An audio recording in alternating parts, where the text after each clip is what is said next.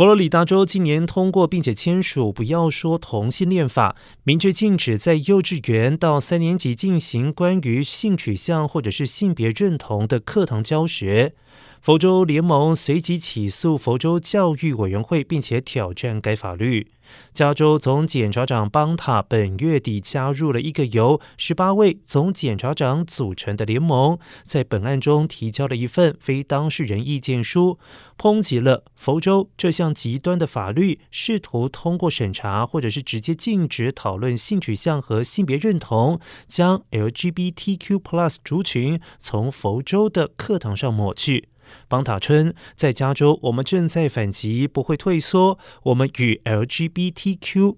社群站在一起。